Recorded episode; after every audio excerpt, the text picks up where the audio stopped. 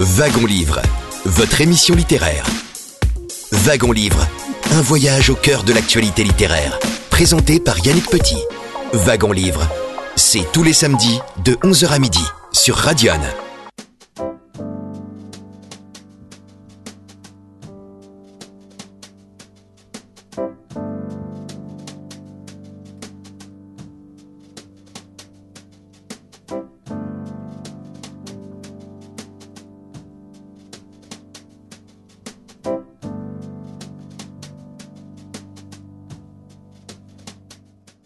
11 heures passées de quelques secondes sur euh, Radion. Bienvenue dans Wagon Livre, votre émission littéraire. Et aujourd'hui, je suis très heureux. C'est une, une voix que je connais bien.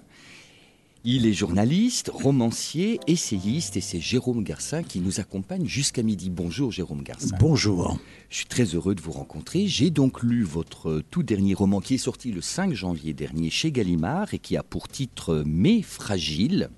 Mais l'adjectif possessif. Alors qui sont ces fragiles? On va avoir l'occasion de les, de les découvrir.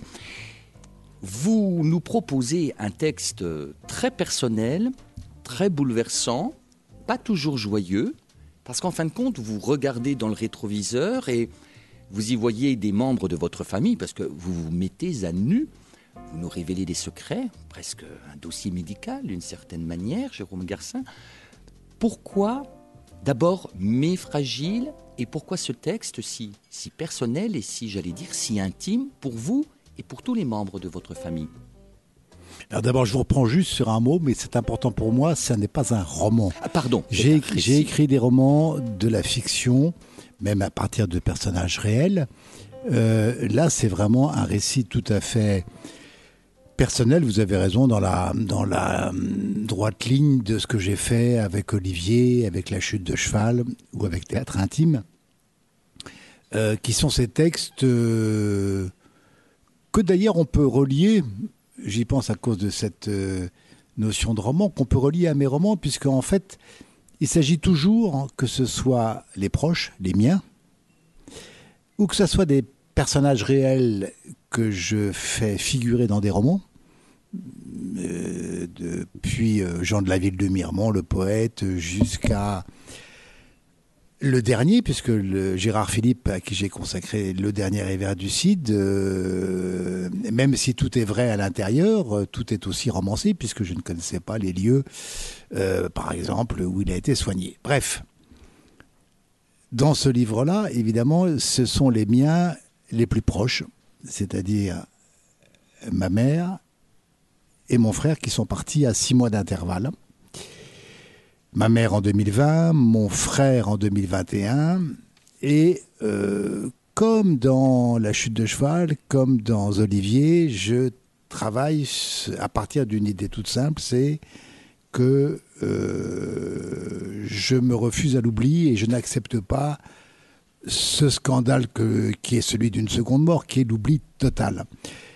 Et à peine était-il euh, mort que j'ai eu besoin de les faire rejoindre finalement cette, euh, cette maison de papier où j'ai mis mon père, où j'ai mis mon frère jumeau, où j'ai mis tous ceux qui sont partis. Vous parlez même de cimetière de papier. Oui, parce que il se trouve que, dans, que ma, ma vie a été marquée très tôt par des disparitions. Peut-être est-ce la raison pour laquelle d'ailleurs euh, j'écris tellement sur des vies brèves, hein, sur des destins arrêtés. Euh, mon jumeau, mon frère jumeau, euh, renversé par une voiture sous mes yeux, on avait à peine 6 ans. Mon père qui choisit, qui était un éditeur universitaire très sérieux, qui choisit de faire du sport, il n'en avait jamais fait, et qui choisit l'équitation pour supporter ce drame qu'est la mort d'un enfant euh, si jeune, euh, et qui choisit l'équitation dont il va mourir dix ans plus tard. Il a une trentaine d'années quand votre papa meurt. Quand mon père meurt, euh, il a 45 ans et ah. moi, et moi j'en ai 17. Et votre maman était beaucoup plus jeune et ma mère, et ma mère, non, comment, comment, ma mère avait une trentaine d'années quand mon jumeau est mort. Ah oui. Mais quand mon père est mort, elle était plus, plus âgée. Ils avaient deux ans de, différence, mon père et ma mère. Donc, si vous voulez, j'assiste à, la, mort de mon double, de mon jumeau. Euh, je suis témoin de la mort accidentelle d'une chute de cheval de mon père dix ans plus tard. Euh, ça a fait de moi un compagnon évidemment des cimetières, d'un cimetière, euh, en l'occurrence en Seine-et-Marne. Et ça explique aussi pourquoi j'ai eu peut-être encore plus de mal à supporter la disparition euh, la récente de ma, de ma mère et de mon frère cadet, c'est que, c'est que j'avais le sentiment que je reprenais chaque fois ce chemin du cimetière de Bray-sur-Seine avec, ce qui est logique, ma mère avait 89 ans. Ce qui est moins logique, c'est que mon frère avait 55 ans, qui était terrassé par le Covid, mais euh, qui a aussi été terrassé par une maladie plus sournoise que vous appelez sans doute euh, le secret que je révèle dans, dans ce livre. Donc voilà, donc c'est le, le seul peut-être second adjectif sur lequel je vous reprendrai, c'est le, le mot, ça n'est pas toujours joyeux. J'ai voulu montrer que ma mère et mon frère euh, étaient des êtres rayonnants. C'est-à-dire que, que ça, euh, ce qu'ils ont, souffert, et effectivement la douleur qu'est la mienne, quand je raconte leur disparition, ne doit pas nous empêcher de considérer que c'était deux êtres absolument, et chacun dans son dans sa manière propre, était tout à fait euh, rayonnant. Euh, Il vous irradie, mais néanmoins, vous avez été proche d'eux dans leur fin de vie, c'est là, effectivement, qu'il y a des pages qui sont assez noires. le, martyr pendant un an, Votre mère a physique de ma mère. vous, et vous dites que morte, elle, ressemble à une momie égyptienne. Et puis, elle s'accroche à la vie, elle ne veut pas. Elle s'accroche à la vie. Euh, d'abord, elle, elle, vit le martyr, c'est-à-dire que les souffrances euh, que je décris, et dont j'ai que j'ai observé jour après jour à l'hôpital, dans les hôpitaux où elle a été, ces souffrances, je les imaginais pas possibles en 2022. Je pensais que, en 2020 en l'occurrence, pardon, je pensais que, voilà, il y avait tout ce qu'il fallait comme antidouleur. Comme, ben non, on peut souffrir affreusement encore euh, aujourd'hui. Et la fin de Laurent était un spectacle tout aussi effrayant puisqu'il a été euh, frappé d'une crise d'épilepsie dans la rue. Euh, conduit à l'hôpital Pompidou, on lui a découvert le Covid, euh, et que là, les facteurs de comorbidité étaient tellement nombreux que euh, il a été placé en réanimation très vite. Et il a passé trois semaines, trois semaines dans ce coma artificiel qu'est la réanimation Covid. Euh, euh, avec un moment où il va un peu mieux. On et un moment il va un peu mieux? Et, c'est, c'est, et moi qui suis dans une situation, je dirais que c'est le choix de Sophie, c'est-à-dire que ma mère est morte six mois plus tôt. J'ai dû, à ce moment-là, parce que sinon c'est incompréhensible, j'ai dû me charger d'aller devant la justice pour obtenir la tutelle. Vous devenez le tuteur légal de votre frère cadet. Qui était un parcours de combattant hein, pour obtenir euh, de la justice. Là. Euh, et, pourquoi je voulais le faire C'est parce qu'il était handicapé. Voilà, alors il faut expliquer que ce frère cadet a eu un développement euh, mental, intellectuel très particulier. Un peintre extrêmement sensible. Alors vous en avez. vous avez conservé les peintures de, ce frère Laurent, donc disparu à, 50, à 55 ans six mois après votre maman, un frère que vous avez protégé et qui fait partie de cette lignée des fragiles. Alors, euh, Laurent a, toujours été, ce frère cadet a toujours été différent, ce qu'on appelle différent.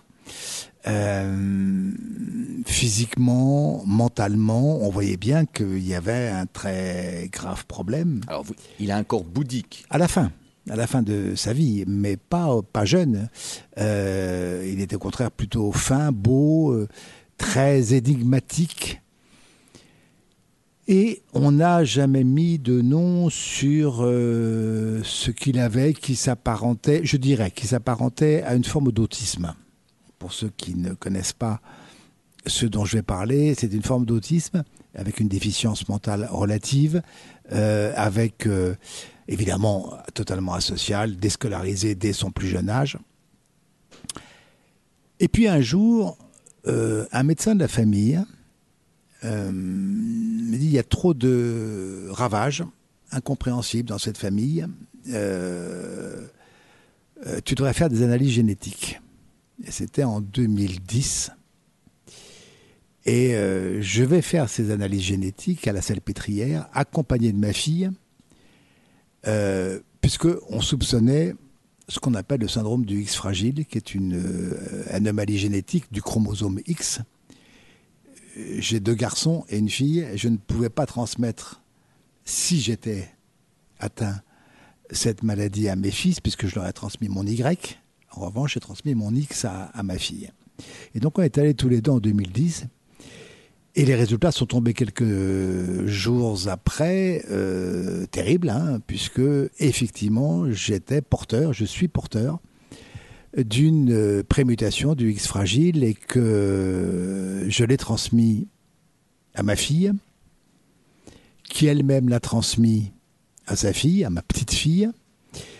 Et on a découvert ce qu'était euh, ce X fragile, dont il faut quand même préciser à vos auditeurs que c'est aujourd'hui, et pas simplement en France, mais dans le monde entier, euh, en chiffres, c'est euh, la seconde cause de déficience mentale après la trisomie 21. Et la première, héréditaire. Parce que la grande différence avec la trisomie ou l'autisme dont on parlait à l'instant, et qui en fait une maladie plus que sournoise, euh, gravissime, c'est qu'elle est héréditaire. On la transmet qu'elle ne se soigne pas, et que la seule manière de l'enrayer, évidemment, c'est d'en appeler aux femmes qui, elles, peuvent, soit par amyosynthèse, soit par gestation in vitro, mettre terme, un terme à ce ruissellement du mal. C'est un ruissellement du mal. Et, et, et donc, euh, je suis porteur, je l'ai transmis à ma fille et à ma petite fille.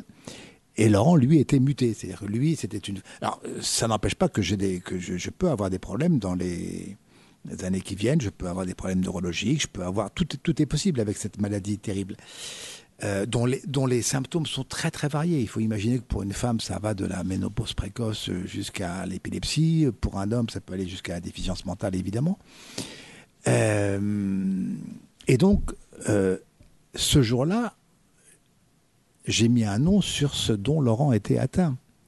Ce qui explique que, pour en revenir aussi, euh, aux mois qui ont suivi la mort de ma mère, quand je suis allé auprès du juge pour obtenir la tutelle, je suis allé au même moment à la MDPH, la maison du handicap, pour obtenir euh, la reconnaissance du statut de handicapé de, Laurent, qui, qui, lui aurait permis d'aller dans un lieu de vie ou, ou de tout ça.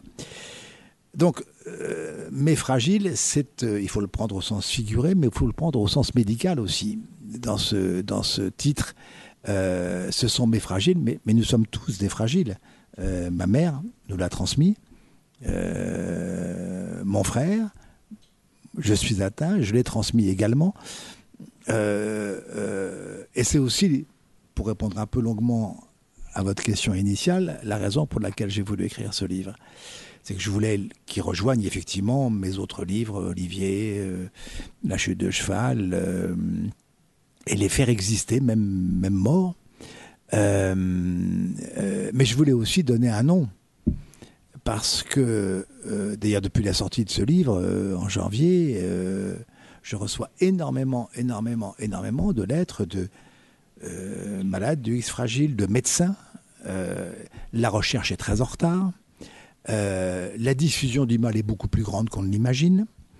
Et donc, je pousse les gens, évidemment, qui m'écrivent à, faire des diagnostics génétiques. Euh, euh, sinon, sinon, ça, oui, ça ravage des familles entières et pour longtemps, puisqu'encore une fois, je vous disais que c'était héréditaire, mais plus ça passe une génération à l'autre, plus le mal s'aggrave c'est vous dire euh, le côté cauchemardesque un peu de cette, euh, de cette maladie. C'est la dimension tragique.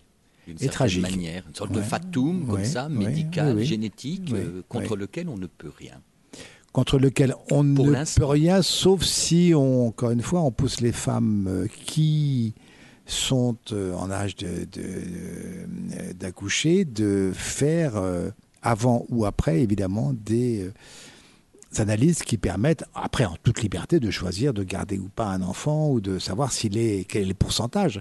Dans le cas de ma petite fille, c'est ma fille euh, a fait le choix de la myosynthèse au bout de quatre mois, euh, est à l'hôpital, euh, et c'est grâce à cette myosynthèse qu'on a vu que ma petite fille était porteuse sans être mutée. donc, elle est comme ma fille, radieuse, belle, intelligente et tout, mais elle est quand même porteuse. Et elle vous appelle mon papa d'amour. Elle m'appelle mon papa d'amour et c'est l'amour de ma vie. Mais, euh, sans cette amyosynthèse, on n'aurait pas su que Esther, puisque c'est ma petite fille, était porteuse elle aussi. Euh, donc ça ne se soigne pas, mais les femmes ont le pouvoir, une fois de plus, c'est elles les reines. Hein. Euh, les reines qui tiennent les reines, elles ont le pouvoir d'enrayer, voilà, d'enrayer ce processus de diffusion du X fragile. Vous restez tout de même préoccupé par ce, mal génétique D'abord, je, d'abord, euh, je ne suis pas euh, coupable, évidemment, mais je suis responsable, et responsable de l'avoir transmis à mes filles, à ma fille et à ma petite fille, euh, que je peux appeler mes filles. C'est évidemment une source de tourment énorme pour moi. Vous l'écrivez, hein, tout cela, bien au contraire, ne suffit pas à éloigner le tourment que m'inspire pour son avenir de femme, la fille, de ma fille, ni à effacer la culpabilité déraisonnable, irrépressible, inépuisable qui me ronge. Qu'un sang impur, et vous terminez par J'ai beau me répéter que je n'y suis pour rien, je me sens responsable d'avoir propagé ce dont j'ignorais avoir hérité, et d'ombrer ma petite fille adorée, ce petit grand soleil, bel oxymore, la culpabilité déraisonnable euh, rappelle euh, aussi la, formule, euh, l'euphémisme qu'on utilise aujourd'hui. on ne parle plus d'acharnement thérapeutique, et j'ai oublié d'ailleurs le terme, mais on parle de ah oui, c'est. On ne parle plus. De, alors vous l'écrivez, et j'ai j'ai dû le noter quelque part, je ne retrouve plus, on ne dit plus effectivement acharnement. Alors vous étiez contre l'acharnement thérapeutique Oui, mais euh, oui parce que j'ai bifurqué comme toujours au lieu d'aller droit, mais quand je vous parlais du choix de Sophie, c'était exactement ce que j'ai vécu à l'hôpital Pompidou, puisque la médecin qui était en réanimation, qui s'occupait du service de réanimation, euh, me disait ça va un peu mieux aujourd'hui, euh, il a même été question à un moment donné de, l'extuber. Euh, et moi, j'étais, j'étais vraiment euh, partagé entre deux sentiments absolument opposés, contradictoires. D'un côté, sauver mon frère, sauvez-le par tous les moyens possibles, et en même temps ne le sauvez pas si le Covid, la réanimation ajoutée au X fragile doit en faire ensuite un, garçon, notamment dialysé et incapable de, se vivre. Il était déjà avant euh, d'être frappé euh, par le Covid, il était déjà euh, gêné évidemment par des problèmes innombrables de comorbidité, le diabète, l'obésité, et puis la difficulté tout simplement de vivre. Imaginez ce que je disais aux médecins. Euh, euh, euh, s'il doit sortir de là, de, l'intubation avec un, handicap encore plus lourd que celui qu'il avait avant, ne le sauvez pas. Et donc j'étais, vraiment partagé entre les deux. Et, et, je dois avouer que cette remarquable médecin de, Pompidou, quand elle a entendu le mot de X fragile, a tout de suite compris quel était à la fois mon désarroi et ma difficulté de choisir entre euh, sauver-le et ne le sauver pas si ça doit être au prix de sa propre vie d'après. Jérôme Garcin, je rappelle le titre de votre dernier récit paru chez Gallimard, euh, mais fragile. C'est sorti le 5 janvier dernier. On marque une première petite virgule musicale et on vous retrouve bien sûr juste après. Je rappelle que c'est Wagon Livre, votre émission littéraire sur Radion.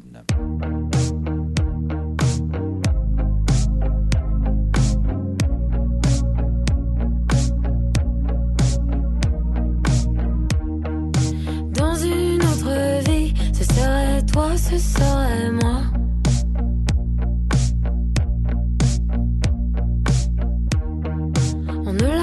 choisi, mais j'ai pas rêvé, c'était là.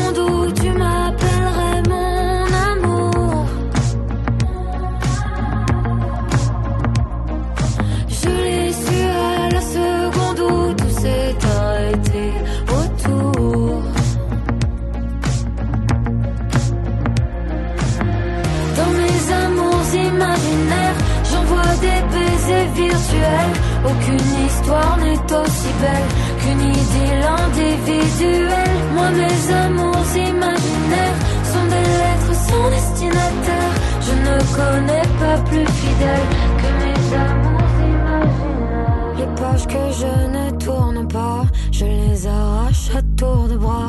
Si tu t'envoles vers d'autres cieux, j'irai t'aimer dans d'autres yeux.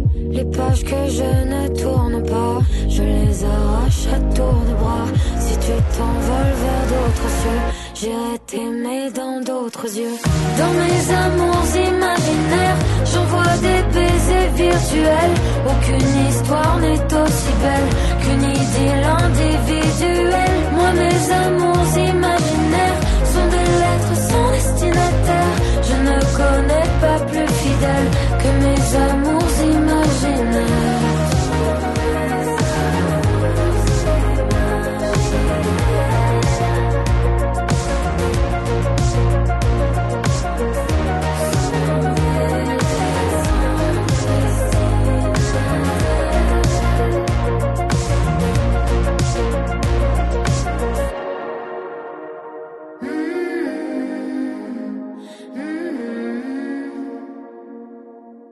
Wagon Livre, votre émission littéraire. Mais fragile, le dernier texte de Jérôme Garcin, qui est un récit très personnel, familial. Jérôme Garcin, nous avons parlé euh, des disparitions de votre, de votre maman. Alors, votre maman aussi, euh, évidemment, on essaie de la soulager au maximum. Elle a de l'ostéoporose. Elle, elle a un moment où, où le corps est complètement bloqué. Enfin, c'est tout à fait effrayant. Oui, c'est une euh, femme très âgée, certes. Entrons mais pas dans le détail, sinon, vos- sinon on va faire, euh, on va pour le coup vraiment attrister vos auditeurs. Il faut, il faut. Mais c'est vrai que c'était un spectacle qui était terrible. Elle avait, elle pesait le poids d'une d'une rescapée des camps de la mort. Elle avait, elle était entourée de coussins dits thérapeutiques pour essayer de soulager sa douleur.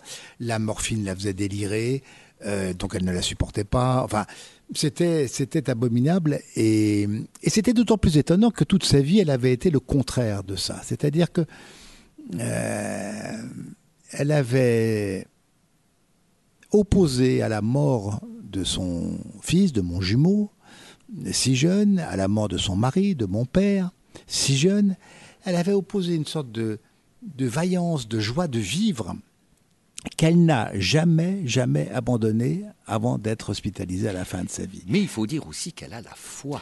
Ce Et que tout le monde n'a pas. Alors, elle avait, elle avait, elle, a- elle est- elle était portée par deux choses. Elle était portée par une foi débordante, effectivement, débordante, euh, qui était euh, plus qu'une conviction absolue, c'était une manière d'être, euh, de vivre, qui était tout à fait euh, fondé sur les textes saints, sur et puis l'autre chose, c'était l'art et la culture. Ma mère était peintre, remarquable peintre, que je classerais quelque part entre Bonnard et Vuillard, merveilleuse paysagiste, et qui était aussi restauratrice de tableaux. Et je l'ai toujours vu dans sa vie être porté dans son bonheur d'être, malgré les malheurs, par ces par ces deux, ces deux, ces deux, incroyables forces, forces, qui étaient vraiment les forces de la fragile, hein, c'est-à-dire la foi et l'art. et foi qu'elle partageait avec son ami Michael Lonsdale, avec lequel elle formait un couple à la Penney allant vers l'église euh, de Saint-Séverin euh, euh, pour communier au sens, là pour le coup, liturgique du terme. En fait, c'est très amusant. J'ai eu il y a quelques années le bonheur de pouvoir enregistrer un numéro de Wagon Livre chez Michael Lonsdale à Paris, non loin des Invalides, grâce à un ami qui le connaissait de très longue date, qui avait fait du théâtre avec lui. Et il y avait aussi, chez Michael Lonsdale, un très grand nombre de peintures que lui-même avait peintes, mais qui étaient pleines de poussière. Et la description que vous faites de l'atelier et de l'entassement de peinture, de la production euh, de, Laurent, ça m'a rappelé euh, cette espèce aussi de modestie, de simplicité, parce que Michael Lonsdale euh, a, vendu beaucoup de choses, a beaucoup donné pour le, Et il appelait ma mère à une époque pour qu'elle vienne euh, regarder, euh, voir expertiser certains de ses tableaux tellement euh, c'était, c'était, elle était connaisseuse, mais il était totalement perdu là-dedans. Et, et mon frère, lui, c'était, c'était le contraire, c'était un peintre abstrait. Surréaliste. Proche du surréalisme, absolument. Et, et là, là c'est pareil, incroyablement joyeux. Euh, depuis que mon livre est sorti, que j'ai fait des, émissions ici et là, évidemment, euh, j'ai dit que c'est que tous les jours, on, m'envoie des messages parce qu'on découvre l'étoile de Laurent, qui était un peintre totalement inconnu, sur Internet, j'allais dire sur la toile, euh, et qu'on peut avoir, si on met peinture Laurent Garcin, on voit, et les gens sont tous frappés de comme s'il y avait une contradiction entre l'homme qu'il avait été euh, et les peintures qui exprimait un, d'abord qu'il exprimait, c'était son mode d'expression, mais qui exprimait une, une joie d'être, de vivre absolument exceptionnelle. Mais Laurent a-t-il été heureux? Pardon pour cette question. Parce qu'il vivait, il vivait dans le même immeuble dans que le giron de, de, sa mère, euh, dans le giron de ma mère, euh, à tel point que je je, je pense que ce n'est pas totalement un hasard s'ils sont partis à six mois d'intervalle. Ils étaient liés à la vie et à la mort. Euh, vous l'avez beaucoup protégé. Vous posez une question à laquelle je ne peux pas répondre. Est-ce qu'il a été heureux? Il a été, il était tellement en dehors du circuit du monde réel, tellement qu'on peut espérer qu'il ait été heureux. Euh, il a été aimé, ça oui. Est-ce qu'il a été heureux? Je pense, que, quand on est à ce point inapte à, la vie sociale, à la vie tout simplement quotidienne, euh, c'est difficile d'être totalement heureux. Euh, ma mère lui a offert de vivre dans une bulle euh, qu'il a d'une certaine manière protégée, qui lui a permis de,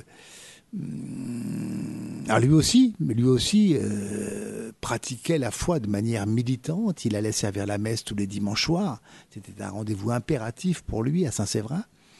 Euh, c'est même lui qui a servi la messe de l'enterrement de notre mère. C'est pour vous dire. Euh, mais est-ce qu'il était heureux? Je ne suis pas capable de vous répondre. Disons que je veux le croire. Et il y a plusieurs pages où je veux, dans mon livre, le rendre heureux. Maintenant, je pense qu'il a, il a terriblement souffert de la mort de ma mère, de notre mère. Ça pose toujours le problème, justement, de ces enfants différents qui perdent leurs parents. Absolument. Et là, vous mettez aussi en avant euh, une réflexion. D'ailleurs, on, parle beaucoup de la fin de vie hein, euh, par rapport à votre maman euh, qui, elle aussi, euh, euh, elle, vous, elle vous dit à un moment, je suis aux enfers, sors-moi de là au plus vite. C'est une Hurler thématique euh, bon, que le président de la République veut relancer. Alors il y a grand débat. euh, il y a des médecins qui sont contre, euh, il y a des médecins qui sont pour. On parle de suicide assisté. C'est une notion humaine très compliquée. C'est un vrai débat. Mais, mais, mais avant, vous avez posé une très bonne question parce que euh, des lettres que je reçois très nombreuses me le confirment. Euh, le problème, c'est quand les parents vieillissent et que un des enfants est handicapé et que les parents seuls en ont la charge. Et donc, je ne parle pas, même pas de l'angoisse des parents qui savent qu'un jour ils vont disparaître. Qu'est-ce qui va arriver à ce... Euh, encore hier, euh, euh, j'ai reçu une lettre de, de parents dont le fils était schizophrène, donc totalement inapte à la vie réelle, et dont les frères et les sœurs ne veulent pas s'occuper euh, parce que c'est trop dur. Alors déjà, s'occuper de ses parents vieillissants, c'est très compliqué. Et voilà. Et là, et là, on a des parents confrontés euh, à, euh, à l'idée de, de disparaître sans savoir ce qui va arriver. Alors, moi, j'avais prévu un peu ça, puisque, puisque je, encore une fois, j'ai fait cette reconnaissance du handicap de Laurent pour trouver des lieux où je me suis dit, s'il m'arrive quelque chose demain, il y aura un lieu où il pourra vivre. Et euh, petite anecdote, quand on a visité un de ces centres avec Laurent, il est sorti et il m'a dit dans la voiture quand je l'ai ramené, écoute, euh, il m'a fait comprendre, il m'a dit à un moment, il y a trop de handicapés. Il y a beaucoup de gens handicapés. Il y a trop de handicapés. C'est-à-dire qu'il n'avait pas de regard non plus sur lui, et évidemment, il, il se, il se jugeait normal. euh, enfin, normal. Il se savait différent, mais pour lui, euh, non, il ne voulait pas fréquenter les, les handicapés. Cette structure, elle était formidable parce qu'elle accueillait bon, des Oui. personnes qui avaient une activité Qui professionnelle. pouvaient avoir une activité hors centre, c'est-à-dire dans la journée et revenir le soir, et qui pouvaient en avoir une à l'intérieur, notamment un atelier d'artiste où Laurent aurait pu continuer à- à peindre. Mais vous parlez justement de la société normée et vous parlez des différents, des déficients, des discordants et des fragiles. Euh, c'est vrai que on, on nous présente rarement dans les défilés de mode euh, un trisomique euh, qui défilerait ou une jeune femme trisomique ou un jeune homme trisomique. Euh, on a aussi une représentation normée du corps et même de l'esprit. La Oui. société cache quand même, ne veut pas. Alors, il y a une évolution, Dieu merci, Dieu merci, mais c'est vrai que c'est pas qu'elle cache, c'est que la société a peur. Ouais. Elle a peur de tout ce qui est différent. Euh, Laurent était physiquement à la fin très puissant, euh, à la fois obèse, mais en même temps euh, grand et très carré. Brutal, son expression était tonitruante, il n'avait pas un langage comme vous et moi. Seul le regard était d'une douceur à pleurer, mais pouvait faire peur. Je veux dire, je, je n'en veux pas à ceux qui, euh, qui ne savent pas ce que c'est que. Voyez, voyez les parents euh, qui ont des enfants autistes, euh, notamment les autistes, il y a des autistes violents. Il n'y a pas que des autistes calmes. Oui, ça fait peur. La différence fait peur.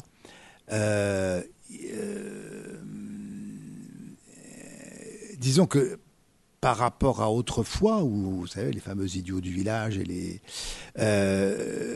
Des structures sont mises en place, des structures paramédicales, des centres d'accueil, euh, pour faire en sorte que. euh, qu'ils aient une existence la plus proche possible de, de, de, ce que nous vivons euh, ordinairement. Mais oui, il y a, y a. Je pense que fondamentalement, la société aura, les sociétés auront toujours peur de ce qui est différent,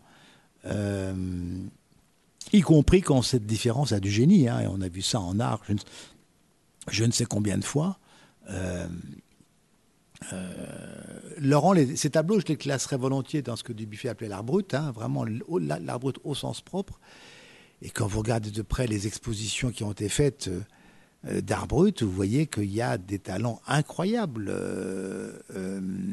faits par effectivement des, des artistes qui sont différents de, et qui sont un milieu des académies et des, et des destins tracés tracé droit.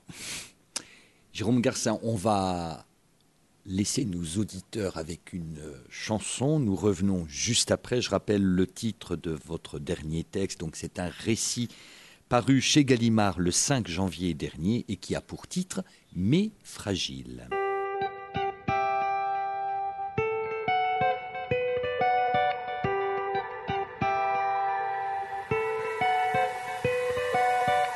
Santé à toi Paris, à toi aussi ma vie d'avant. Toi Paris qui m'a tout pris, tout mon sommeil, tout mon argent. Chanter pour toi Paris, pour oublier ma vie d'avant. Entre les rêves et la famille, Paris m'a dit choisis ton camp. T'es pas sérieuse, vas-y t'es pas sérieuse, non. Regarde-moi dans les yeux. Regarde-moi dans les yeux pour une fois. Et je dirai bye bye à ma vie d'avant. Bye bye, même en pleurant, même si ça fait mal, mal, bien trop souvent. Paris, tes balles, balles m'ont rendu vivant. Et j'ai dit bye bye à ma vie d'avant. Bye bye, même en pleurant, même si ça fait mal, mal, bien trop souvent. Paris, tes balles, balles m'ont rendu vivant.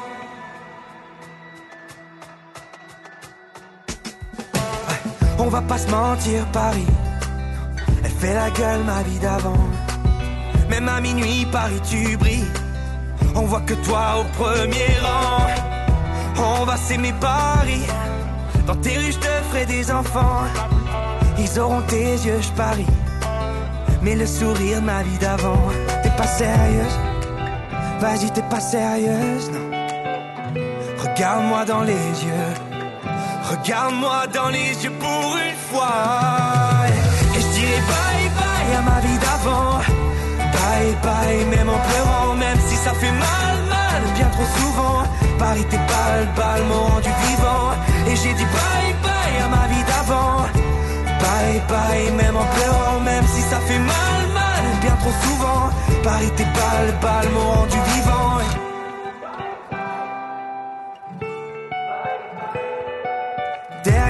J'ai laissé des sourires. Juste avant de partir Paris, si tu me laisses sous ta pluie, ma vie d'avant peut revenir. Et j'ai dit bye bye à ma vie d'avant. Bye bye, même en pleurant, même si ça fait mal, mal, bien trop souvent. Paris, tes balles, balles m'ont rendu vivant. Et j'ai dit bye bye à ma vie d'avant. Bye bye, même en pleurant, même si ça fait mal, Paris, tes balles, balles m'ont rendu vivant. Paris, t'es pas sérieux. Bye bye, même en pleurant, même si ça fait mal, mal, mal. Paris, tes balles, balles m'ont rendu vivant. vivant. Wagon Livre, votre émission littéraire. Toujours sur euh, Radion avec euh, notre invité Jérôme Garcin dans votre émission littéraire. Je rappelle qu'il a fait paraître le 5 janvier dernier chez Gallimard Mais fragile. On parlait de trisomie. Euh, vous, d'ailleurs, vous vous êtes rendu euh, euh, chez Personnage, cette association créée par Lino Ventura, qui lui aussi avait été confronté à un enfant différent. hein. Et là, effectivement, vous rappelez ces maladies dont on dont on parle pas toujours beaucoup. Bon, l'autisme, la trisomie 21, le syndrome de Rett ou Prader-Willi? Ah mais euh, je je, je- vous le dis tout de suite, euh, le X fragile, euh, on n'en parle pas. Et c'est la raison pour laquelle, encore une fois, les, ceux qui en sont victimes ou ceux qui ont des proches qui en sont victimes me demandent de continuer à en parler pour le désigner. Le problème, quand on n'en parle pas, c'est qu'il n'y a pas de recherche, c'est qu'il n'y a pas de travail dessus. Euh, euh, et il faut que ça se sache, il faut que ça se... euh, ne serait-ce que pour alerter. Donc euh, non, euh, avant ce livre, le X fragile n'avait pas franchi le seuil de, je dirais, de la médiatisation indispensable pour, euh, vous voyez, ce qui, a, été fait de remarquable pour la myopathie, c'est grâce à la médiatisation. Et, là, on en est loin encore pour le X fragile. Vous vous rappelez d'ailleurs le mot de De Gaulle, qui avait une enfant euh, trisomique, Anne. Euh, elle meurt, elle a, elle a 20 ans. Et le général De Gaulle dit à ce moment-là, cette fille trisomique décédée, il dit Maintenant, elle est comme les autres. Il s'en occupait admirablement d'ailleurs. Euh, il l'a follement aimée et effectivement, euh, il a eu ce mot admirable, c'est pour ça que je le cite tellement il est juste. c'est que la mort ne fait plus de différence entre les différents euh, et les prétendus normaux. Alors j'aimerais qu'on parle un petit peu de votre, enfance, parce que vous l'avez dit, à l'âge de 6 ans, vous avez un frère jumeau qui est écrasé sous vos yeux. hein. Il- vous, vous dites, il ouvre la porte, il sort pour saluer les vaches, et là il y a un chauffard, il y a une voiture qui passe, et pourtant c'est une route de campagne. Et, et- et votre frère vole en l'air, il a 6 ans. Cet enfant ne meurt pas sous, sous le coup d'ailleurs. Vous êtes effectivement, vos parents vous protègent par rapport à la mort de cet enfant et vous éloignent un certain temps. Oui, c'est une, c'est une C'est c'est- psychologie éducative de ces années 60. On ne ferait plus ça aujourd'hui. C'est-à-dire que euh, euh, pendant les semaines où, Olivier a été dans le coma euh, à l'hôpital, on m'a éloigné. J'avais été présent sur la scène du drame. Et comment? J'ai 66 ans aujourd'hui, je peux vous dire, je peux la décrire, mais à la seconde près, la projection du corps, la voiture qui ne s'arrête pas. Le traumatisme de la scène de l'accident quand le coupable fuit est quelque chose qui, qui, qui vous marque à vie.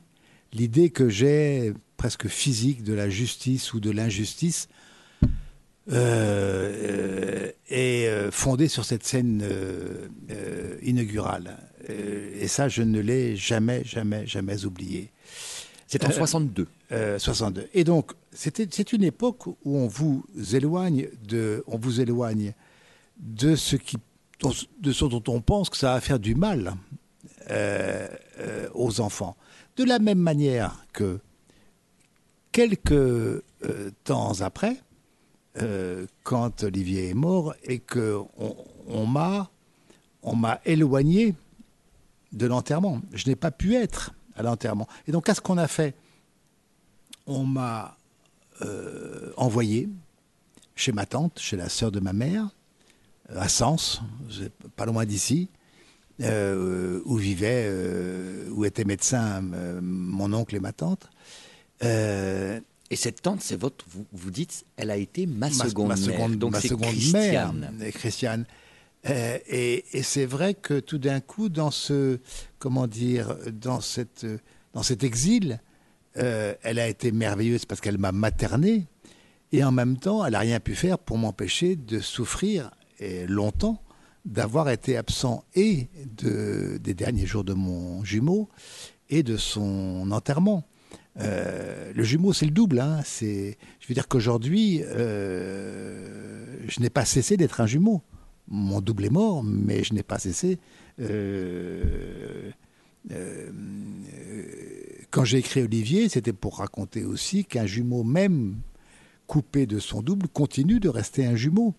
Euh, et le fantôme d'Olivier continue de vivre à, mes, côtés et avec moi. Mais on pourrait faire un parallèle en se disant que euh, vos parents, après la mort de votre jumeau Olivier en 62, donc vous mettent à l'écart de, de leur souffrance, vous protègent et vous envoient donc dans Lyon, à Sens, auprès de cette euh, tante Christiane.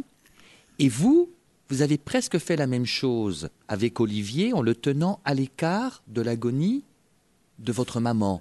Il y a quelque chose d'un petit Vous peu semblable. Vous avez fait un très joli et très troublant lapsus. euh, c'est pas Olivier que j'ai écarté, c'est Laurent. C'est Laurent, pardon. Et, et, et, et c'est vrai que déjà, je vous ai déjà raconté à quel point Laurent était différent et d'une sensibilité extrême. Euh, je n'ai pas voulu euh, l'emmener avec moi pour les derniers jours à la maison Jeanne Garnier de, soins palliatifs euh, où se trouvait ma mère, notre mère. Je voulais pas lui imposer ça.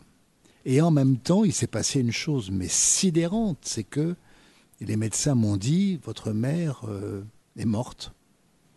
Le corps a totalement abdiqué et pourtant elle ne voulait pas mourir.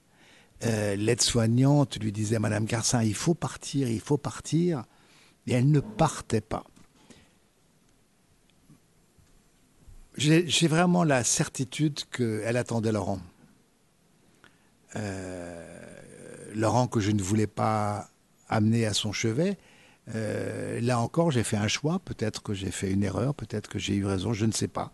C'est difficile de le savoir.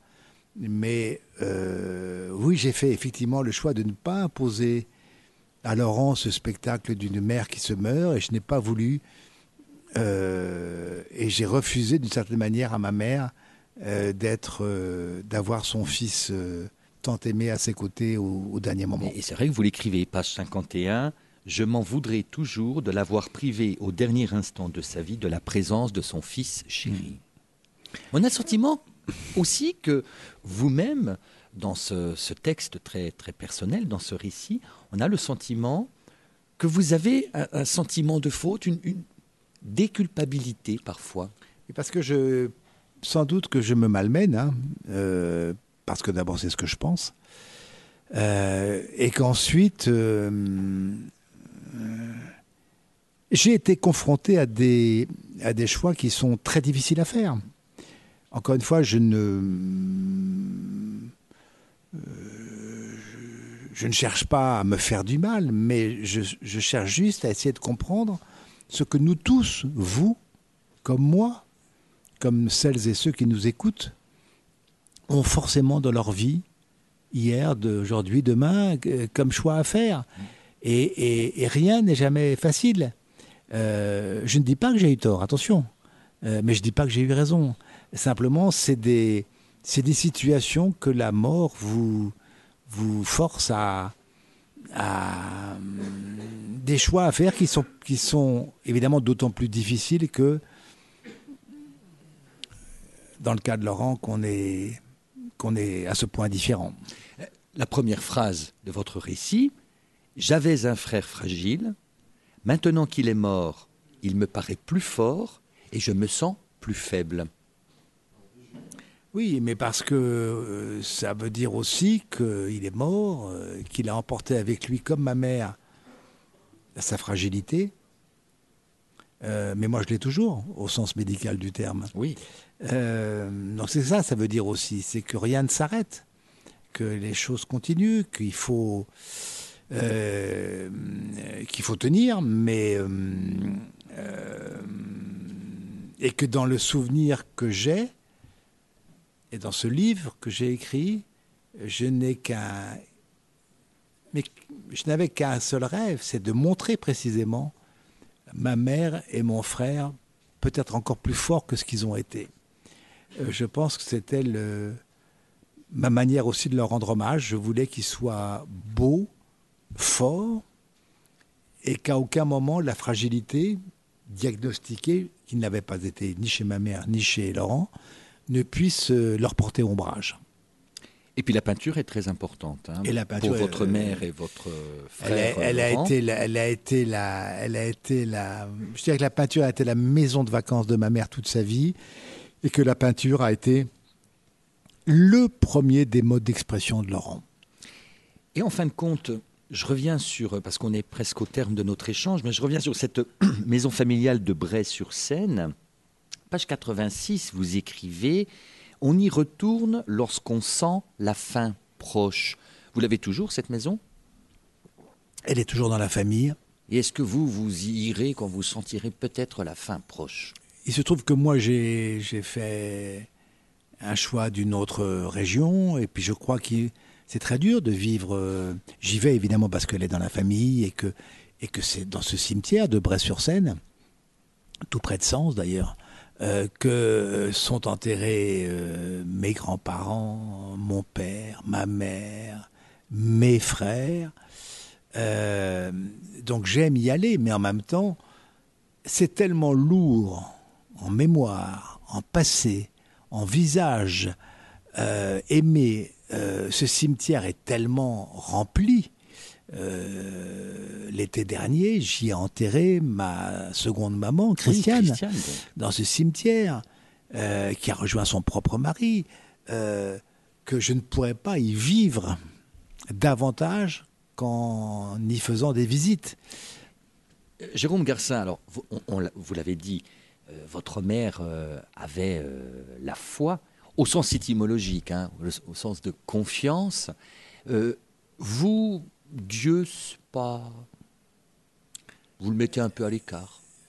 Ça, Pas du tout. Je n'ai pas de pratique religieuse, en l'occurrence catholique, apostolique et romaine. Mais j'ai, reconnaissez-le, de troublantes convictions. Euh, C'est-à-dire que les morts vivent. Les morts vivent pas simplement en nous. J'ai la conviction, et c'est une conviction spirituelle, on ne peut pas l'appeler autrement, euh, que les disparus continuent d'apparaître dans nos vies. Mieux que ça, c'est qu'ils nous aident, qu'ils nous accompagnent, qu'ils nous protègent euh, parfois. Euh, donc, vous voyez, mon rapport au ciel est quand même très complexe. Il ne se, il se réduit pas à je crois ou je ne crois pas et à je pratique ou je ne pratique pas. Il y a, j'ai, j'ai, j'ai vraiment euh, la conviction que tous ceux que j'ai perdus sont, sont à mes côtés. à retrouver donc dans votre récit paru chez Gallimard, mais fragile. hein, c'est un texte d'une d'une centaine de pages. C'est très très court, très dense, avec des êtres lumineux qui vous irradient encore, euh, même dans leur mort. Absolument. C'est cela qu'il faut retenir finalement. En tout cas, c'est ce que je voudrais qu'on retienne. Merci Jérôme Garcin. Merci à vous de votre accueil. euh, été euh, dans le wagon livre, l'émission littéraire de Radion, ce département qui vous a accueilli un certain temps. Et Combien de temps vous êtes resté dans, à Sens? Ah mais euh, je- je- j'y suis là à ce moment-là euh, terrible c'était c'était quelques mois mais j'y allais tout le temps à Sens j'allais tout le temps voir mes, mes mon oncle et ma tante donc j'ai beaucoup j'ai beaucoup euh, passé de week-ends de vacances enfin euh, oui. Et puis je vous dis c'est Bray-sur-Seine est limitrophe hein, c'est juste à 30 km de Sens donc Et alors, euh, êtes-vous allé plus au sud de Sens Au Cerf, à Vallon Ah sûr, oui bien sûr. Il y, a une, il y a une époque où je pèlerinais euh, littérairement, j'entends tous les, tous les ans à Vézelay, que, que, que est un lieu que, que j'ai- que- qui, qui- qui m'inspire, que j'adore. Euh, bien sûr, oui, je, je- je connais bien, enfin j'aime en tout cas. Vous savez que Georges Bataille y a vécu, euh, je- je- Romain Georges Bataille, Roland ju- et jusqu'à Jules Roy, Jules Roy, que j'allais que j'allais voir dans sa belle maison. Ah euh, oui, vous l'avez en rencontré, prière. Ah, ben euh. oui, j'allais tout le temps le voir dans son. euh, je l'entendais tonner dans son. euh, dans son. C'était un prieuré. Enfin, c'était un très bel, très bel endroit euh, où il habitait. Et puis surtout, c'est là qu'il y a dans le cimetière qu'il y a. Il y a Isée, la Isée du partage de midi, la Isée de Paul Claudel, euh, euh, entre Georges Bataille et, et euh, Max-Paul Fouché. Enfin, c'est un, c'est peut-être le cimetière littéraire le plus peuplé de, de France. Alors, Romain Roland ne repose pas à Vézelay. hein. Non, Il est dans le sais. petit cimetière de Brève entre Vézelay et Clamcy. Merci Jérôme Merci. Garcin. Je salue toutes celles et tous ceux qui nous ont écoutés. Et puis, bien sûr, prochain rendez-vous de Wagon Livre samedi prochain, toujours à 11h sur Radion. Et puis, ça qui est formidable, Jérôme Garcin, c'est que maintenant, la radio, quand on rate le moment, on le retrouve en podcast sur yannickpetit.fr. Excellent congé de fin de semaine à toutes et à tous. Au revoir. Merci encore. Et Jérôme encore Garcin. merci à vous.